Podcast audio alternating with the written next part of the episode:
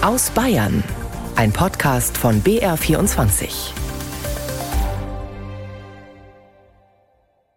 Eine Woche noch bis Weihnachten und jetzt ist er leider weg, der ganze schöne Schnee.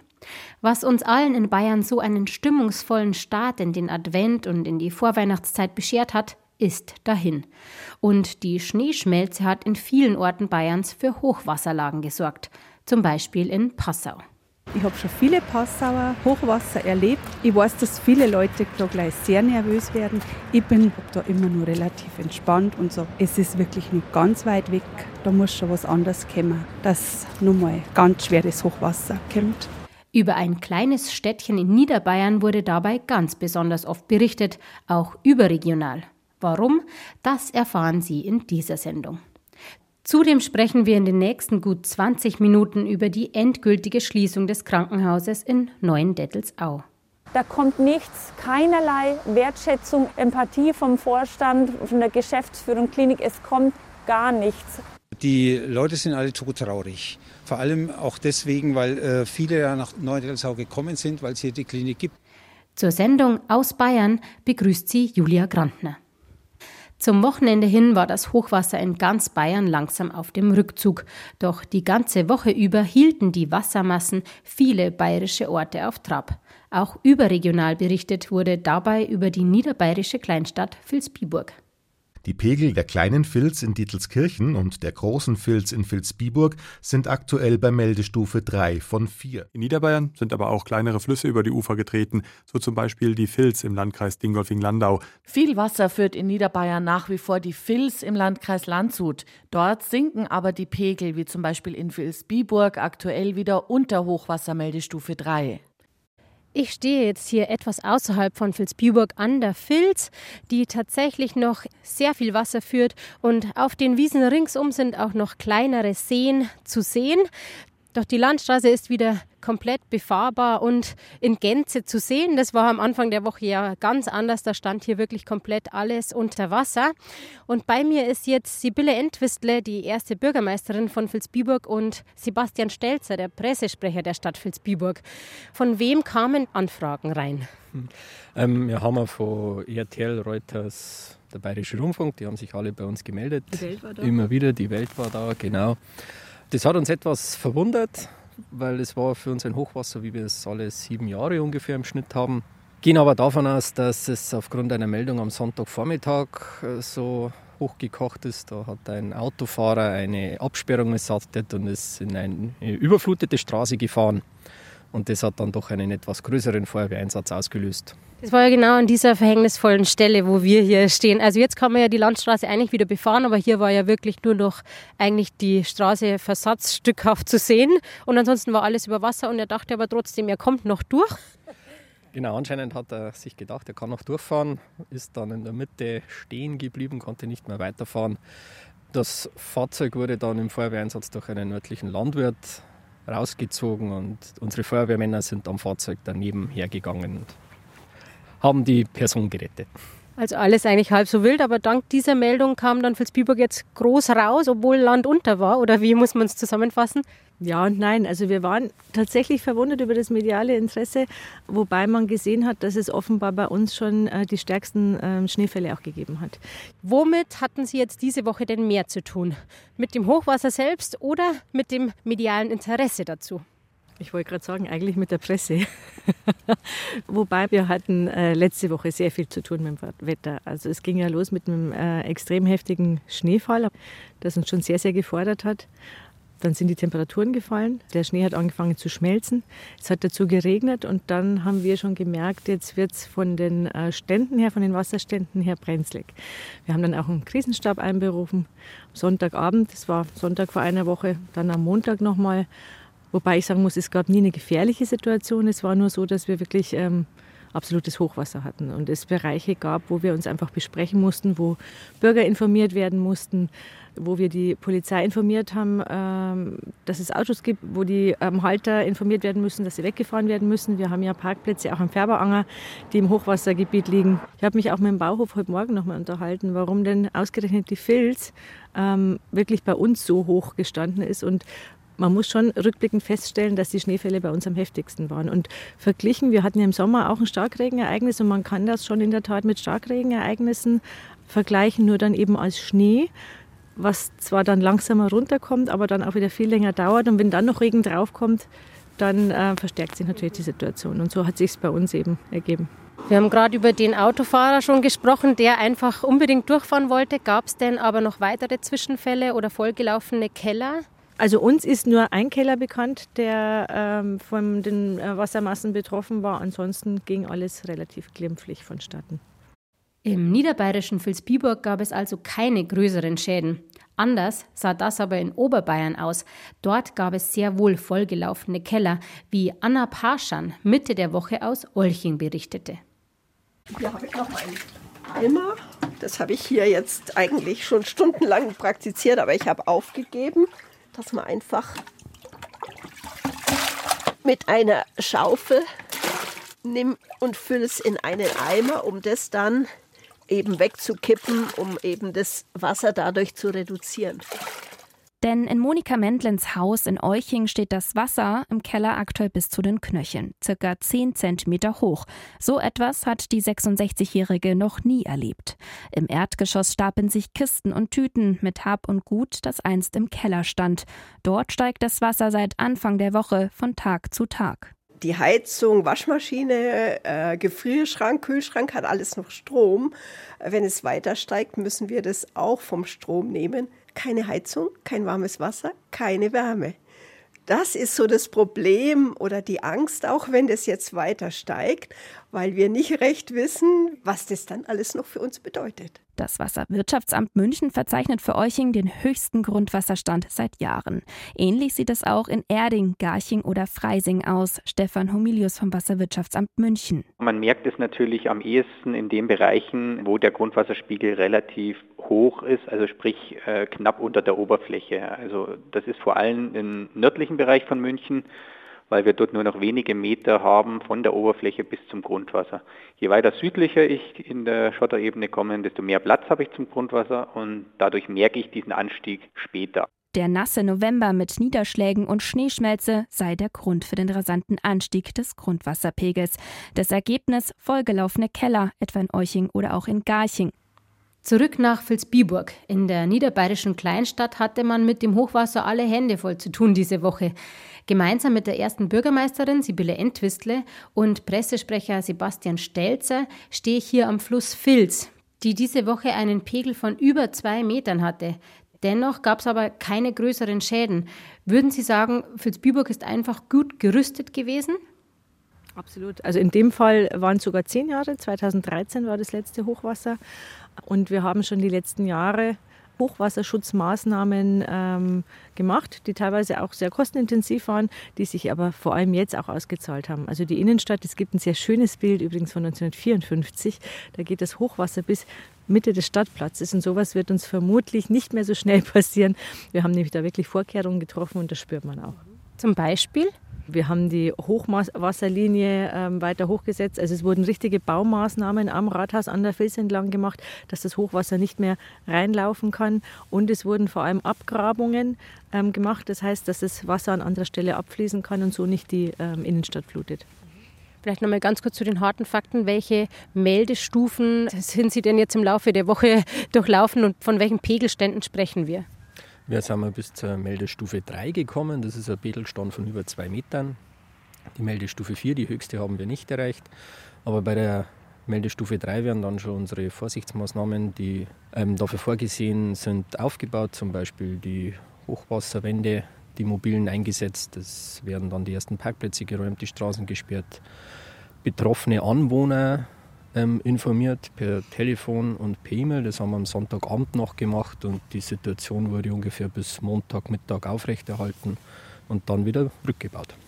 Unerwähnt möchte ich über nicht lassen, dass äh, auch das Wasserwirtschaftsamt die eine oder andere Maßnahme schon gemacht hat. Wir hatten äh, letzten Sommer eine sehr schöne Maßnahme, da wurde die kleine Filz meandert. Das heißt, es wurde der Bogen weiter gespannt, weil früher ging man ja eher her um die, man hat die Flüsse begradigt und jetzt hat man festgestellt, dass die Fließgeschwindigkeit dann natürlich eine ganz andere ist und jetzt ähm, wird wieder rückläufig einfach wieder der Fluss mehr meandert, was erstens für ähm, Fische und andere Tiere äh, große Vorteile hat und dann auch die Fließgeschwindigkeit verringert. Wie sagt man, Naturerlebnisort an der Filz? Und der stand ja auch komplett unter Wasser. Wissen Sie was zu diesen Schäden? Bisher noch nicht. Ich habe heute mit dem Stadtgärtner gesprochen, der hat aber nur gegrinst und hat gesagt, schauen wir mal. Also der sieht es relativ entspannt, aber da wird schon einiges an Aufräumarbeit sein. Es ist im Moment noch nicht begehbar, weil es einfach zu matschig ist. Man würde im Moment mehr kaputt machen als, als gut machen. Deswegen warten wir noch, bis es ein bisschen trocknet oder vielleicht sogar friert. Und dann können wir schauen, was alles zu tun ist.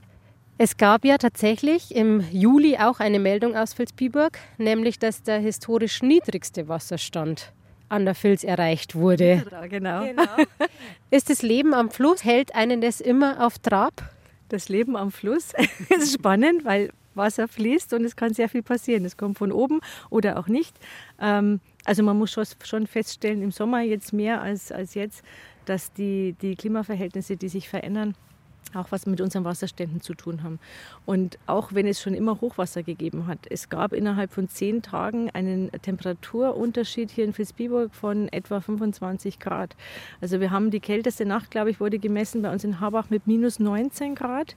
Und eineinhalb Wochen später haben wir eine Prognose von 10 Grad plus gehabt. Und das macht natürlich auch was mit dem Schnee und mit dem Wasser. Sibylle Entwistle, erste Bürgermeisterin der Stadt Vilsbiburg und Pressesprecher Sebastian Stelzer über die Herausforderungen der Woche, die Hochwasserlage gut zu meistern und die vielen Presseanfragen dazu. Das Wasser bis zum Hals. Das steht den Kliniken in Bayern. Laut dem Krankenhaus-Ranking vom Juni diesen Jahres ist jede zehnte Klinik in Bayern von der Insolvenz und damit von der Schließung bedroht. In Neuendettelsau im Landkreis Ansbach wurde diese Bedrohung jetzt bittere Wahrheit. Die Klinik dort musste diese Woche endgültig schließen. BR-Korrespondentin Annalena Sippel war vor Ort, als der letzte Patient die Klinik verlassen musste. Ein trauriger Tag für Neuendettelsau? Ja, natürlich. Also man merkt, das treibt die Menschen dort einfach vor Ort richtig um. Die machen sich natürlich alle Sorgen. Ihr Krankenhaus hat jetzt zu. Die nächsten Krankenhäuser, die liegen in Ansbach, Schwabach. Das ist aber halt ein Stück zu fahren. Und man merkt richtig, die Menschen sind verunsichert. Viele sind auch enttäuscht, dass einfach alle Versuche, die man unternommen hat, um diese Klinik zu retten, gescheitert sind und das jetzt halt das Ende sein soll. Und wie konnte es jetzt überhaupt so weit kommen? Es war eine schleichende, aber halt doch stetige Entwicklung. Und ja, im Herbst kam das jetzt so richtig an die Öffentlichkeit. Der Grund dafür, dass es nun immer extremer wurde, waren halt auch die gestiegenen Lohnkosten, auch die Sachkosten. Also all das, was man in einem funktionierenden Krankenhaus eben braucht, ist immer teurer geworden. Laut Diakoneo sind diese Kosten bis zu 12 Prozent teurer geworden. Und dann ist halt irgendwann der Punkt erreicht, wo halt einfach nichts mehr geht. Und bei Diakoneo war das eben jetzt. Das Defizit, muss man sich vorstellen, ist wirklich enorm. Also laut Diakoneo hätte man in den kommenden Jahren gute 12 Millionen gebraucht, um dieses große finanzielle Loch zu stopfen. Und Diakoneo ist eben ein frei gemeinnütziger Träger. Man hat also auch keinen Anspruch auf Unterstützung, zum Beispiel aus dem kommunalen Haushalt, wie das bei anderen Krankenhäusern, zum Beispiel hier bei uns in Schwabach der Fall ist. Ja, und am Ende, es gab eben zahlreiche Gespräche und Bitten auch an die Politik. Am Ende alles ohne Erfolg. Das Krankenhaus wurde letztendlich von der Politik eben als nicht versorgungsrelevant eingestuft. Und ja, man muss sagen, das ist quasi das finale Todesurteil dann gewesen. Mhm. Kannst du noch ein Wort mehr zum Träger sagen? Also wer oder was genau steckt hinter Diakoneo? Ja, Diakoneo eben ein frei gemeinnütziger Träger und eben eines der größten Gesundheits- und Sozialunternehmen in ganz Deutschland. Also wahrscheinlich in Baden-Württemberg, in Bayern kennt man Diakoneo sehr gut, denn dort hat Diakoneo insgesamt 11.000 Beschäftigte in Baden-Württemberg, Bayern und eben sogar in Polen.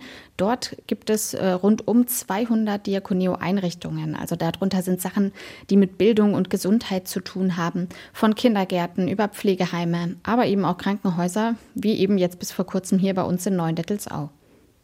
Mhm. Du hast ja jetzt die letzten Wochen und Tage dann intensiv begleitet und konntest ja auch mit einigen Beschäftigten sprechen. Wie war denn da die Stimmung? Ja, also man muss wirklich sagen, die Beschäftigten, mit denen wir jetzt gesprochen haben, man kann es nicht anders sagen, die sind wirklich am Boden zerstört. Also wir haben zwei Frauen getroffen, die dort im OP arbeiten. Die eine 15 Jahre, die andere wirklich satte 37 Jahre lang. Und für die beiden ist wirklich eine Welt zusammengebrochen. Eine der beiden Frauen, Susanne Gentner heißt sie, ist OP-Pflegerin. Und sie hat uns eben auch erzählt, wie hart jetzt nun diese letzten Tage jetzt einfach für sie waren. Also es ist ziemlich schwierig, jeden Morgen sich durchzuringen, auf die Arbeit zu gehen fange jetzt schon wieder an zu weinen, weil wir eigentlich nur noch am Weinen sind. Wenn wir uns von unseren Operateuren verabschieden müssen, wo das letzte Mal da sind. Aber ich komme trotzdem, weil ich bleibe bis zum Schluss. Also die waren wirklich auch bei unserem Treffen den Tränen nahe. Für sie endet halt nicht nur eine Arbeitsstelle, sondern wenn man so lange einfach dort ist, ne, da hat man sich Freundschaften aufgebaut. Die Klinik ist sowas wie eine Familie, ein zweites Zuhause. Die waren zum Teil seit ihrer Ausbildung dort in der Klinik vor Ort. Also für, für viele dort zerbricht wirklich weit mehr als einfach nur ein Arbeitsverhältnis. Du sagtest ja aber, Diakoneo ist ein großes Sozialunternehmen in ganz Bayern, haben die Standorte. Konnte man dann den Mitarbeitern nicht anderswo Alternativen anbieten? Ja, genau. Also bei über 200 Einrichtungen, da gibt es natürlich auf den ersten Blick erstmal super viele Alternativen. Und so ist das Krankenhaus auch vorgegangen. Als klar war, dass man eben schließen muss, hat die Klinik den Mitarbeitenden auch Alternativen angeboten. Laut Diakoneo ist es eben so, dass über die Hälfte der Mitarbeitenden diese Angebote auch angenommen hat. Ja, vielleicht kommen da sogar noch welche dazu, heißt es von Diakoneo. Aber es gibt eben auch einige, die diese Angebote nicht annehmen können oder nicht annehmen wollen. Nochmal zu dem Beispiel zurück mit unseren beiden Gesprächspartnerinnen. Bei denen ist es eben so, die eine der Frauen, Antje Groppmann heißt sie, die ist aktuell im OP als pflegerische Leitung tätig, also eigentlich eine ziemlich spezielle Stelle. Jetzt waren alle Stellen, die Diakoneo ihr angeboten hat, aber immer unter dem Tarif, in dem sie jetzt eingeordnet ist. Also sie müsste dann erstens für einen Alternativjob jetzt jeden Tag nach Schwabach pendeln, was eben schon ein gutes Stück ist, verdient außerdem dann dort weniger und muss auch mit einer anderen Tätigkeit rechnen, denn dort gibt es wohl schon eine Leitung im OP. Also man kann sich schon vorstellen, dass die Wut und die Enttäuschung bei denen schon recht groß ist. Wenn man so lange in einem Bereich ist oder in einer Klinik bei einem Arbeitgeber, dann denkt man, man hat doch ein bisschen einen Boni. Ja? Man hat sich ja was erarbeitet im Laufe der Jahre und da kommt nichts, keinerlei Wertschätzung, Empathie vom Vorstand, von der Geschäftsführung Klinik. Es kommt gar nichts. Man würde jetzt hier sagen, bei uns friss oder stirb. Entweder du nimmst es an oder du lässt es gehen. Ja? Und das ist das, was jeden Mitarbeiter hier so traurig und wütend macht. Ja, und auch ihre Kollegin Susanne Gentner, die wir vorhin schon gehört haben, die eben so traurig ist, weil sie sich von allen verabschieden muss. Auch sie wird das Angebot nicht annehmen, hat sie uns erzählt. Denn bei ihr ist es so, dass sie nachts nicht Auto fahren kann. Dafür hat sie auch einen Attest. Sie kann also nicht an ein Krankenhaus, das weiter weg ist. Und die Alternative, die man ihr sonst angeboten hat, ist eben eine Stelle als Pflegerin in einem Pflegeheim. Und sie sagt, sie möchte nicht ins Pflegeheim. Sie will halt weiter im Krankenhaus arbeiten und nirgendwo anders. Teils Wut, teils Traurigkeit, sagst du bei den Mitarbeitern. Wie ist denn die Stimmung im Ort? Den Bürgern und Bürgerinnen, denen fehlt ja jetzt einfach medizinische Versorgung. Klar, da gibt es extrem viel Verunsicherung, muss man sagen. Also das hat sich natürlich auch angebahnt jetzt über die Jahre hinweg. Vor Ort in Neuendettelsau gibt es zum Beispiel ein lokales Bündnis. Die haben schon vor zwei Jahren damals ganz fleißig Unterschriften gesammelt. Damals, da ging es noch um eine Petition, mit der man die Umstrukturierung von dem Krankenhaus verhindern wollte. Immerhin 12.500 Stimmen kamen da auch zusammen. Wir haben den Vorsitzenden von diesem Bündnis für Familie, heißt es, getroffen, Eckhard Dürr, und er hat auch durchblicken lassen, dass die Schließung den ganzen Ort wirklich hart trifft. Die Leute sind alle todtraurig. Vor allem auch deswegen, weil äh, viele ja nach Neuendettelsau gekommen sind, weil es hier die Klinik gibt. Wir haben hier eine sehr, sehr gute Infrastruktur Klammer, gehabt. Ja, und wir haben auch mit anderen ehemaligen Mitarbeitenden gesprochen. Diakoneo ist ja im Ort eine richtige Institution. Also die geht zurück auf Pfarrer Wilhelm Löhe. Der war ab 1837 dort in Neuendettelsau tätig als Pfarrer.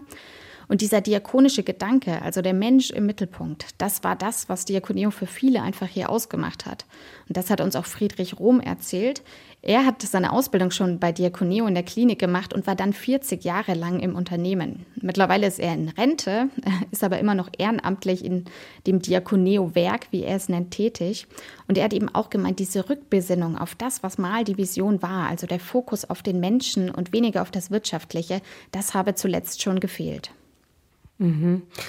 Jetzt nochmal zurück. Das Krankenhaus, Ihr Krankenhaus, so wie es ja viele wohl auch betitelt haben, ist weg. Wie steht es also um die medizinische Versorgung vor Ort? Vor Ort gibt es natürlich weiterhin Ärzte, ganz klar. Aber auch Diakoneo will immer noch weiter dort präsent sein. Man hat im Erdgeschoss der Klinik ein MVZ eingerichtet, ein sogenanntes medizinisches Versorgungszentrum. Dort können Bürgerinnen und Bürger eben weiter ambulant betreut werden, zumindest in einigen Bereichen wie Allgemeinchirurgie oder Orthopädie. Für alles Größere, sage ich mal, oder für wirkliche Notfälle müssen die Neudettelsauer aber künftig definitiv ins Auto steigen. Die nächsten Kliniken, die sind eben in Ansbach und in Schwabach. Äh, und mit dem Auto braucht man ja zwischen 20 und 30 Minuten eben je nach Verkehrslage. Mhm. Also einfach schon eine wesentliche Veränderung zum Status quo von vorher. Genau, für alle Leute definitiv eine Umstellung, mit der sie jetzt erstmal zurechtkommen müssen. Annalena Sippel, BR-Korrespondentin in Ansbach, über die endgültige Schließung des Krankenhauses in Neuendettelsau. Vielen Dank für das Gespräch. Und damit sind wir auch am Ende der Sendung aus Bayern angekommen. Ich wünsche Ihnen jetzt noch einen schönen Sonntagabend. Am Mikrofon verabschiedet sich Julia Grantner. Zum Nachhören gibt es die Sendung übrigens auch als Podcast in der ARD Audiothek.